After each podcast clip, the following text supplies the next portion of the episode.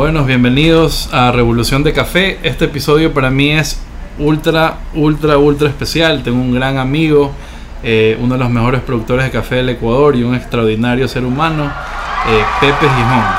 Entonces, Pepe, eh, no quiero ni, ni siquiera presentarte, más bien quiero que tú nos cuentes quién eres, qué haces y cómo llegaste a ser productor de café. Cuéntanos un poquito toda tu trayectoria, todo lo que has logrado, que eres una de las personas, si no eres la persona más interesante que he conocido en toda mi vida. Cuéntanos toda tu trayectoria, Pepe. Hola Mario, gracias por tus palabras. Hola revolucionarios. Aquí muy emocionado de estar en los headquarters de UMA.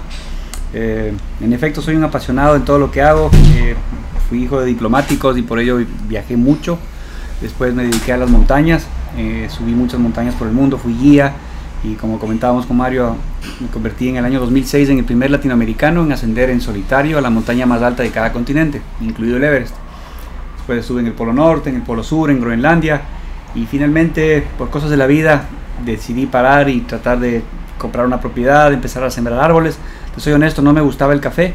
Yo no tomaba café porque pensaba que el Nescafé era todo lo que era café. Así de ignorante era. Mi viejo tomaba eso y me parecía horrible. Hasta que nos dijeron en INTA, donde compré la propiedad, siempre café, don Pepito. Yo, no, no me gusta. Puta, sembré por la parte biodinámica, la parte ecológica. Y después, pues ahora la historia ya pasó. Ahora solo hablo de café y el café para mí es la vida. Perfecto, cambió. Eh, el café entró a tu, a tu, a tu vida y, y, ahorita es lo que más te encanta. Totalmente. Hasta mi mujer tiene celos del café. Queda acá en Pepe. Pepe, quería preguntarte un poquito, cuéntanos eso de, escalar las siete cumbres más altas de cada continente. Listo. Este es un proyecto eh, bastante conocido que el, primero en hacerlo fue en los años 90 y hasta la fecha en que yo terminé, que fue en el 2006, solo 100 personas lo habían hecho. Consiste en subir a la montaña más alta de cada masa continental. Entonces, digamos, América del Sur, Aconcagua en Argentina, América del Norte, McKinley en Alaska, en Europa es el Elbrus, en los Cáucasos rusos, en África es el Kilimanjaro, en Asia es el Everest en Oceanía es la pirámide de Carstens y en el Polo Sur o, Antártida es el Vinson Massif. Proyecto súper exigente, sobre todo económicamente, se requiere de mucho dinero, pero yo, yo logré, fueron, fueron años interesantes, la empresa privada sí apoyaba, así como tú tienes auspiciantes también con UMA, nosotros también, yo también tenía auspiciantes y eso fue el motor de mi proyecto. Y con lo que me quedó ahorrado compré la finca y empecé a la soledad. Qué bueno, Pepe. Sí. Pepe, mira, este podcast siempre se caracteriza por, por, obviamente, tener un enfoque, algo que lo une con café, pero también nos encanta hablar de emprendimientos. Y, este tema no lo tenía planeado hablar, pero cuéntanos cómo fue esa experiencia de lograr auspiciantes, porque estamos en un país, en este caso Ecuador, que usualmente es difícil conseguir auspiciantes. Eh, cuéntanos cómo, cómo hiciste ahí para superar eso, eh, qué les decías ¿Cuál era, ¿Por qué alguien quería apoyar a Pepe para que escale los siete picos más altos? Yo siempre hablo súper honesto y súper directo y te voy a decir así la plena de cómo me fue a mí.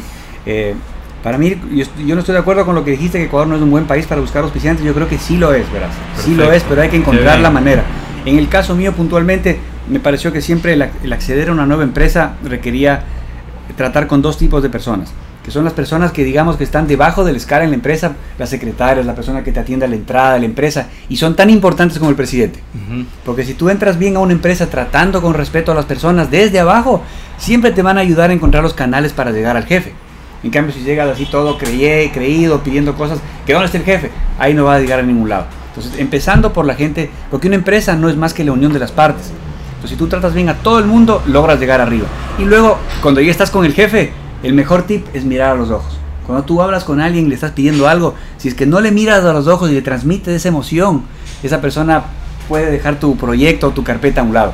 Mi mamá siempre me decía, Pepito, pero ¿cómo van a, darte plata para subir montañas? ¿Qué cosa tan absurdo? Pues mira, lo logré, hermano. Lo logré y con bastantísimo éxito.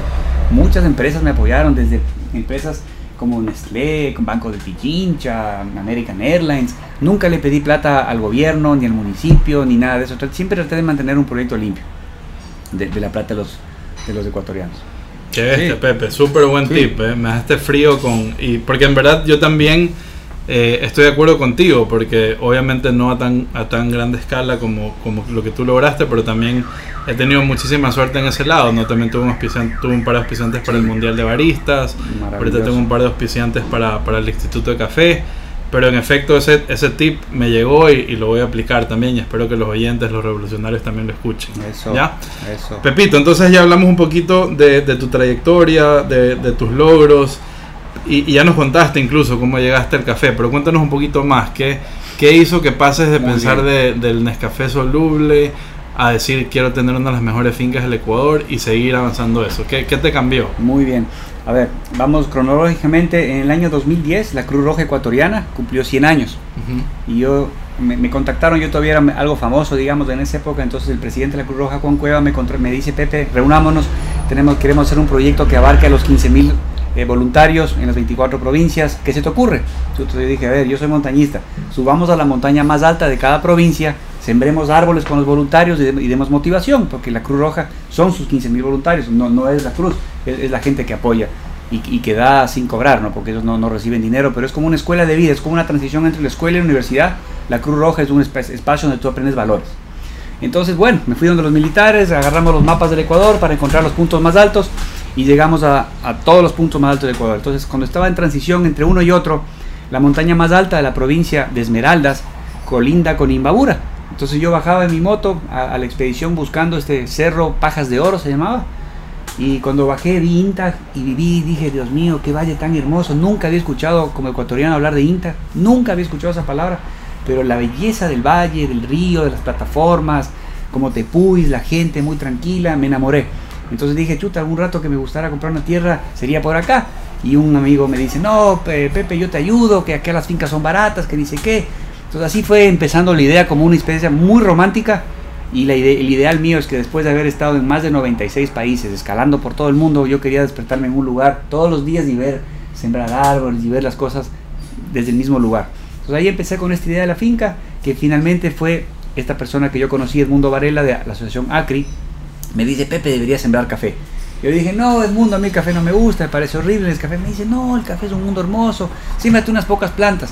Así empezó y, el café, yo creo que Mario está de acuerdo conmigo, es algo que te atrapa, Dios mío, y te enamoras, te apasionas y nunca deja de darte. A diferencia de otras actividades que tú puedes creer que ya lo controlas, en el café siempre hay más que aprender, sea en producción, sea en tueste, fermentación, post cosecha, negocios. Es, es, algo tan gigante y la palabra café, si tú puedes encontrar un sinónimo de café, es revolución.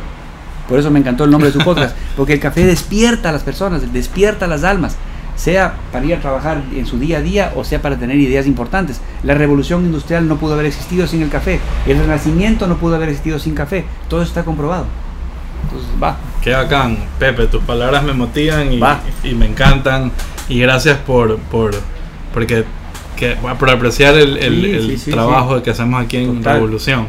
Entonces, Pepe, increíble conocer tu camino. Ahora quería preguntarte algo un poquito más específico. ¿Qué fue la primera en, esta en la primera temporada de Revolución de Café hablamos de variedades, explicamos un poquito de especies, variedades, muy ligeramente qué significa cada una. Quería conocer cuál fue la variedad que tú plantaste, por qué, y bueno, y después cuéntanos un poquito tu nuevo proyecto, ¿no? Que antes de, comenzar la entrevista me comentaste un poco que quieres irte más hacia quizás lo, disculpa si, si no es la palabra correcta, pero la ultra especialidad. Sí, sí, sí. Pero cuéntanos con qué empezaste y hacia dónde vas. Bueno, yo, yo, empecé el café, como les digo, en total ignorancia. Entonces la asociación que, digamos que apadrinó el proyecto me dijo que tenía que sembrar típica. Eh, luego vino otra persona que dijo que tenía que sembrar caturra, luego dijo otra que sembré que siembre castillo, entonces otro dijo que siembre sidra, entonces yo como total ignorante empecé a sembrar todo lo que me decían. Pero yo creo que en el tiempo uno se va enamorando y sobre todo va entendiendo la planta del café y va viendo qué es lo que le gusta. Si a mí me gusta la cantidad, el volumen, pues siempre una variedad que me dé eso, pero en la vida todo tiene un precio. Si una planta es muy generosa, también la, la calidad organoléptica baja, porque hay mucho requerimiento. Entonces a mí finalmente lo que me fue enamorando es la parte sensorial del café, la parte de, los sabores. Como yo no tomaba café, yo no necesito un café a las, a las 7 de la mañana para despertarme, yo me lo tomo a las 10 a mí la parte que me gusta del café es la parte del té, esa apreciación táctil, eh, esa apreciación como medicina, no como algo que necesite para despertarme. Y eso lo da el típica mejorado, lo da el sidra, lo da el geisha, pero puntualmente lo que ya fue cambiando mi perspectiva del café de productor hacia tostador y hacia a, a, toda la cadena fue una vez que le compré, me acuerdo hace dos años, en el 2019, a Sergio González, Finca Claraluz en Loja, Quilanga, él me vendió, me cedió, no acuerdo si fueron 10 o 20 kilos de un sidra natural.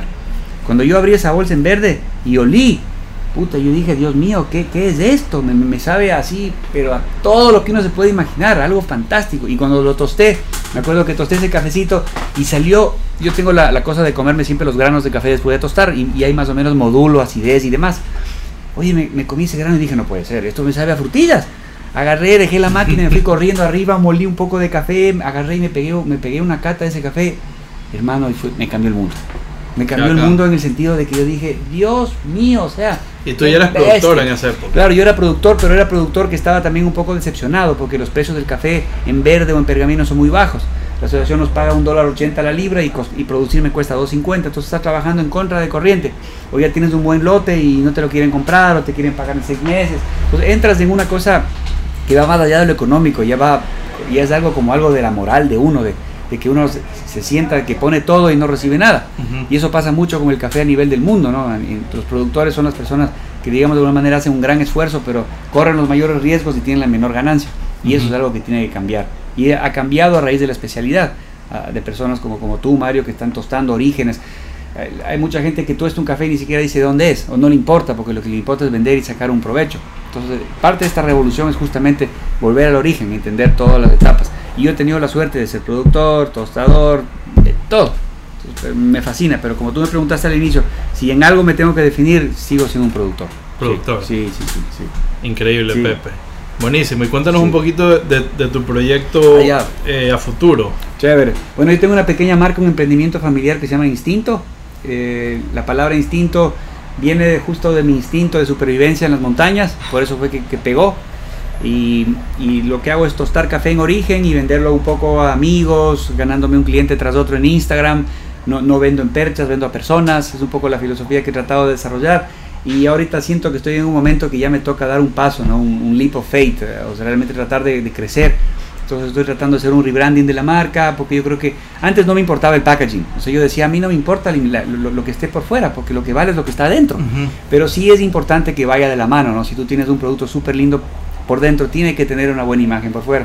Entonces estoy trabajando con unos chicos de, de Pánico, que son unos salvajes en temas de diseño, y estamos trabajando en algo súper loco, galáctico, así, minimalista, que puede ser que la gente no, no, no lo entienda al inicio, pero yo creo que la, parte de la revolución es no necesariamente seguir o tratar de copiar, sino innovar. Innovar, totalmente. Entonces estoy con esta idea que ya, ya le vamos a enseñar a Mario para que me dé su, su visto bueno de lo que estamos haciendo con Instinto y el plan es tratar de seguir vendiendo en Ecuador poco a poco, persona por persona, pero también ya conquistarlas al, al norte, ir a Estados Unidos, a Asia. Eh, hay la barrera del tiempo, porque el café tostado dura menos, hay la barrera del transporte, que es una joda, pagar 30, 40 dólares por un kilo, pero yo creo que sí es factible. Y ese es mi sueño y eso es lo que me motiva. Y uno para seguir adelante tiene que tener retos, si no se estanca. Perfecto, Pepe. Te tengo otra pregunta. Vamos. Hace poco tiempo visitaste un país que es muy referente en la calidad. Quiero que me cuentes un poquito tu experiencia en ese viaje y, y cómo te cambió o, o, qué te hizo cambiar quizás la visión de lo que puede ser un, un uh -huh, café de ultra especialidad. Uh -huh. Sí, oye, eso pasó de la nada, así con la espontaneidad con la que estamos haciendo este podcast. También se, se dio la oportunidad de irme a Panamá en pleno COVID entonces agarré, compré el ticket, me bajé, llegué sin tener ni siquiera una reserva de Airbnb, o sea, yo llegué así, pero así con la mochila y la pinta, nada más. No habías contactado a nadie. O sea, contacté a un, a un productor que me que la historia te la cuento, le iba a contar en la cata, pero puedo contarla aquí también para los, los que están en Revolución. Fue que yo estaba en, en la hamaca en la finca viendo unos, unos de Instagram, porque me gusta mucho Instagram, y veo una cosecha de una finca que se llama Longboard, que queda en, en Boquete Alto, y, y le, le, escribo, le digo, oye, qué linda su, tu, tu, cosecha, ¿cómo podríamos eh, comprarte unas, una, una, unas muestras? Y me, él me contesta, Justin me pone, we traders, we, we farmers should trade more.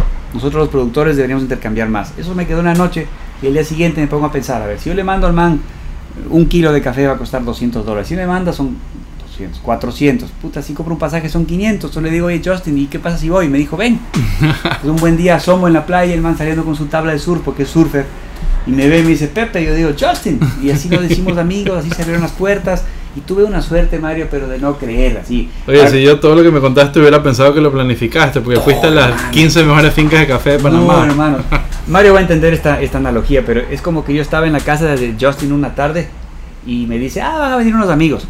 Se abre la puerta y entran Al Pacino y Robert De Niro. O sea, Kai Janson y Joseph Brodsky, dueños de, de Janson Farms y el otro dueño, dueño de 90 Plus. Uh -huh. Como si nada. Y no había suficiente espacio donde dormir. Y el Justin me dice, no, no, tú tienes tu cuarto, quédate. Y le digo, no, pero ¿cómo va Joseph a dormir en, en, el sofá? Me dijo, no, él duerme en el sofá. Te queda dormido en una cama y el mega muy bacán. Entonces me hice súper amigo de todos. Yo tengo algo, algo súper chévere en la vida, que soy súper humilde cuando yo conozco a personas. Yo lavo platos, hermano, arreglo casas, hago camas, porque así soy en la finca. Entonces yo hacía todo eso y me gané, digamos, el cariño de todos ellos. Y Joseph me dijo, tienes que venir a Plus. Janson me dijo, tienes que venir a Janson, Santa María, Débora. Y así fue, hermano, de la nada. Cero planificación. Literal de la nada. Cero planificación. Y, y, y de la emoción, yo siempre tengo este mensaje que es que uno cuando tiene una experiencia fantástica no se completa si no la transmite. O sea, no es que te vas a subir a siete cumbres y, se quedó ahí. Tienes que transmitir, tienes que hacer coaching, tienes que estar con gente, contar la historia. Yo decía, pero ¿cómo hago? ¿Cómo hago? Entonces la idea era justamente hacer estas catas piratas, estas catas en las diferentes ciudades importantes del país para que las personas que quieran conocer tengan la oportunidad. Y por eso fue que hicimos esta super alianza con ustedes y pues vamos a hacer hoy y mañana estas, estas super eh, expresiones de lo que es el terror panameño, el terror del famoso geisha, y también comparar y ver que el Ecuador no está atrás, hermano. Pucha. No está tan lejos como muchos piensan. Puta, nuestro café allá en las mesas de cata se quedaban locos, locos. Gente que decía, ¿y este cuál es? Ah, ese es un típica de Saraguro. ¿Y este cuál es? Ah, este es de un Zamora. Wow, anotaban, anotaban. Entonces no es que estamos nosotros en los 85, 86 y ellos en los 90 plus. Nada que ver, hermano. Estamos pero así. Y tenemos este varital nacional que mucha gente ama, otros cuestionan, pero se llama Sidra y yo creo que tiene un potencial inmenso. El Sidra y el típica mejorado de llegar a ser el geisha de Panamá. Sí. Perfecto. Y bueno, para los revolucionarios que nos escuchan, yo sé que muchos son cafeteros, sobre todo se han llegado a esta segunda temporada, pero por si acaso no sepan o están escuchando esto por primera vez, Panamá tiene la fama de tener los mejores cafés del mundo, tienen la variedad súper exótica y, reconocida como geisha, eh, geisha y, algunos de estos eh, cafés han ganado el premios a mejores cafés de, de Panamá, del mundo. Eh, y lo que Pepe comenta es que nosotros como país productor de Ecuador no estamos tan lejos y tenemos también cafezazos como ellos. Exacto. Eh, Pepe, qué, qué, bacán, qué bacán. Estoy súper emocionado por, por, por, tenerte aquí. Por, siempre he querido que vengas. No hemos coincidido mucho, pero, pero cuando nos vemos siempre es como si fuéramos amigos de toda la vida. Así es. Eh, quería preguntarte ahora un poquito más volviendo a la finca. Para ti, ¿qué es importante para ser productor? ¿Qué, ¿Algún tip a un futuro productor o alguien que quizás quiera seguir un camino similar al tuyo, tener una finquita de café? Ese es mi sueño que también quisiera tener en un par de añitos, ¿no? Honesto, honesto. Honesto. A, mí cuando me preguntan, oye, loco, ¿sabes que quiero sembrar café? Le digo, no te metas. no te metas porque es bien jodido, hermano. Yo cuando subí el Everest pensé que había logrado la meta más dura y del mundo. Bestia, pero sí me costó el alma, casi me muero y todo. Pero ser agricultor es más difícil. Wow. Porque requiere más tiempo, O sea, no es una cosa de dos meses de planning y se hace y se acabó. O como una competencia de barismo que es intensísimo. Pero, pero es una cosa de en un periodo de tu vida. Puede ser un año, dos años, pero, pero está ahí. En cambio, la agricultura, hermano, es algo que no para. O sea, es, es, algo de muchísima constancia, de muchísima supervivencia, vida con clima, con gente, con problemas, con precios, con tanta huevada. Entonces se, se convierte en algo es un Everest de por sí, hermano. Wow. Es, un Everest de por sí. Entonces, si tú quieres ser un productor de café, yo, yo te recomendaría que pienses muy bien. No vas a vivir de eso. Te va a apasionar, pero, pero, pero no vas a vivir de eso. Tienes hijos pequeños y todo eso, es bien difícil salir adelante, hermano. A menos que realmente la luches o logres, logres con... No digo que es imposible, pero, pero es súper duro. Y romper un poco también el, misticismo, me parece que es bueno, porque Pepe es productor, pero sabe lo difícil que es. Imagínense que me encantó el ejemplo que acabas de mencionar, Pepe, que tú has escalado las siete cumbres más altas del mundo, el Everest, y, y te parece que es más difícil ser productor de café que escalar el Everest. Eso me parece increíble. Sí, hermano. O sea, no es para desmotivar, pero sí para de, eh, desromantizar. Desromantizar. exactamente. claro, la gente piensa que haya productor de café facilito, pero como tú lo dijiste al principio de la entrevista, es el trabajo que eh, en la cadena es lo que más requiere trabajo, más esfuerzo y más riesgo también. Entonces es sumamente interesante esa perspectiva. Totalmente. Pepe, me voy a salir un poquito del tema, pero antes eh, tú me eh, hablaste un punto que me encantó, que decías que cuando tú tienes una experiencia, y yo comparto tu punto de vista, porque también yo también mi experiencia en café, que ha sido un camino no similar al tuyo, por, más por otras ramas, más como hacia la final de, al final de la cadena de valor, pero también yo todo lo que he aprendido, por eso también formé el instituto, por eso estoy formando el podcast, me gusta transmitir esas experiencias, esos conocimientos. Y, y cuéntanos un poquito más esta filosofía que tú tienes. Además, cuéntanos también, eh, tú haces sesiones de, de coaching. Cuéntanos eso, eso me parece sumamente interesante y me encanta esa filosofía porque yo también la comparto hacer un libro abierto. Sí, en, en, eso creo que tenemos mucho común con, con, Mario, como dijo, no nos vemos todo el tiempo, pero vivimos en los, los, mismos sueños y las personas que tienen los mismos ideales pueden no verse 10 años y siguen siendo igual de amigos o, o, o, igual de entregados. Entonces en este caso yo también valoro muchísimo lo, porque yo he seguido a Mario la carrera, ¿no? O sea, es de las personas que más títulos, más capacitaciones, más viajes han hecho y podría por un lado ser una persona súper cerrada con una empresa que no comparte, pero él es lo contrario, igual un poco como yo, que tratas de abrirte y entregar, y yo sigo, le sigo full en redes a ustedes y veo la cantidad de personas que capacitan, gente que terminan siendo profesionales, gente que simplemente disfrutan del café, pero ese es el camino, porque yo creo que la única manera de que exista una revolución en café es que el consumidor se dé cuenta y valore para atrás lo que está en la cadena. Uh -huh. Los intermediarios no lo van a hacer porque ganan plata a, a, ganándoles a los productores. Las grandes corporaciones no les interesa porque ellos les interesa vender café de mala calidad, que le pongan azúcar, que le pongan leche, que, lo destruyan y que, la salud no esté bien. En cambio, el consumidor final, si se culturiza, si se capacita y si se da cuenta de que hay una diferencia entre el café comercial y el café de especialidad, él va a generar la revolución hacia atrás. Entonces, y la única manera es con cultura, o sea, capacitando, enseñando, compartiendo. Entonces, en eso la apertura es súper importante. El, camino no está hecho si si es que no compartes esa experiencia. Sí, yo di bastante coaching cuando trabajaba como, como guía de montaña, como explorador. Trabajé con muchísimas empresas, la manera de repagar los auspicios era eso. Reunían así en, en, los grupos a fin de año o en los momentos que iban a lanzar un producto. Entonces yo iba y contaba mi experiencia, pero no en el sentido de que tú tienes que ir a subir una montaña, sino de que cuando tú hagas algo, métele todas las ganas, ten actitud, métele todo, métele corazón, sea un patriota. E, eso es lo que, eso es lo que yo creo que me ha seguido y, y lo he seguido haciendo un poco en café, pero más digamos en la práctica, ¿no? A través de la calidad. Qué bacán, Pepe. Yo me muero por ir a, a, una de esas charlas. Me acuerdo que he visto una en Guayaquil hace poco, que sí. justamente yo estaba de viaje. No, la que yo di en Guayaquil es cuando estaban haciendo el Q-Grader. Sí. Con Manuel Díaz. Era ese mismo día, exacto. Ahí hicimos Por eso es que no pude ir. Sánchez Aguilar, claro. Ya me acuerdo. Estuvo muy buena. Pero bueno, quedan la oportunidad para seguirlas haciendo, hermano. Sí, totalmente. Total. Esperamos tenerte de visita de nuevo y, y, ahí, ¿por qué no hablar aquí? Así sea con el equipo de UMA, un, una mini charla. 100%. Buenísimo, Pepe. Hermano. Yo me quiero romper un poquito el protocolo. No Dale. sé si Anita, tú tengas alguna pregunta para Pepe. ¿Alguna pregunta? Jump in. Anita se va de viaje, se va a Arizona y estamos tan emocionados porque yo creo que una de las claves de la vida no es necesariamente ir a la universidad. Más importante es viajar, hermano. Viajar. El que viaja aprende de una manera completamente mucho más profunda. El que sigue los esquemas de la universidad aprende, pero no necesariamente crece viajar es, de, es, el mayor motor. Y tú sabes, Mario. Yo, viajado, la, yo también he tenido la suerte. A veces las personas sí. eh, me ven y dicen, uy, este man. Porque lo he escuchado, van a decir, ah, el papá es millonario, mi papá no es millonario. Nada que ver. Eh, igual. Eh, ah, Mario tiene facilidades. No he tenido facilidades. Pero sí he tenido muchas oportunidades y he seguido un poco lo, los mismos consejos que tú has dado, yo también los he implementado. Mm. Yo no he sido ni el, ni el estudiante más brillante, ni, ni he tenido las mejores notas. Es más, he estado cerca de quedarme de año, me he quedado varias veces en materias de universidad. Igual. Sin embargo, gané una beca en la maestría. Date cuenta. Gané una beca con el gobierno de Estados Unidos, gobierno, gané una beca con el gobierno de Australia por estudiar ingeniería civil. Eh, entonces yo creo que la gente debería tomar riesgos, debería uh -huh. pensar, valorar más la experiencia. Y yo creo que ese es el futuro de la educación, Pepe. No sé qué opines.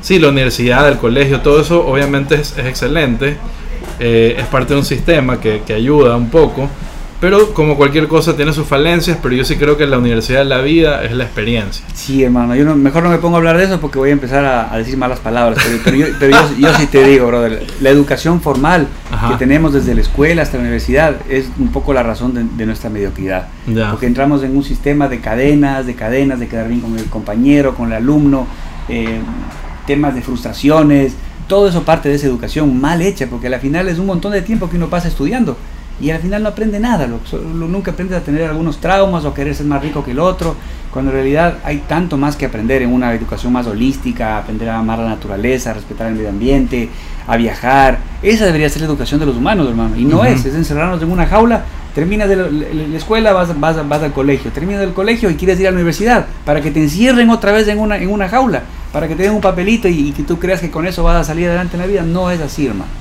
No, llegó, un poco tu filosofía de, ser libre, que siempre hablamos tú y yo, cuando hablamos en privado hablamos de, buena música, de, buena educación, de buenos, compartimos conocimientos de café, curvas de tueste. Totalmente. Ser apasionado vale, vale más que ser aplicado, hermano, sí. Y mira, y eso y lo que dices es válido. Yo creo que aquí lo que nos une, y yo creo que la mayoría, o por no decir todos los invitados que hemos tenido aquí en Revolución de Café, lo que nos une aparte del café eh, y de lo inspirador que pueden llegar a ser, es la pasión que tienen por lo que hacen. Eh, o sea, no todos los invitados que hemos tenido son eh, exactamente, trabajan 100% en café. Hemos tenido chocolateros, doctoras, nutricionistas, eh, pero lo que nos apasiona es lo que hacemos y eso me parece increíble. Entonces, Pepe, esta entrevista ha sido una de las más bacanas que hemos tenido. quiero agradecerte por tu tiempo, pero antes de eso solo quería unas últimas palabras. Sin filtros, cuéntanos algún tip para esos revolucionarios, sean de café o de la vida. por, ejemplo, puntualmente, siempre hay que walk to talk, como digo yo, ¿no? O sea, que profeses lo que, lo que predicas. No habíamos tenido una charla tan bacana si no hubiéramos tomado un café, hermano. ¿Ves? Estamos, pero estoy con la mente disparada, hermano, porque me tomé este cafecito. Entonces, tomen buena calidad, compren marcas diferentes, prueben los cafés del mundo, viajen, aprovechen lo suyo, valoren el Ecuador y tomen café de carajo. Eso es todo. Perfecto. Drop the mic. Drop the mic. bueno, Pepe, un gusto. Drop the mic, bueno, revolucionarios, ha sido un gusto y nos vemos en el próximo episodio de Revolución de Café.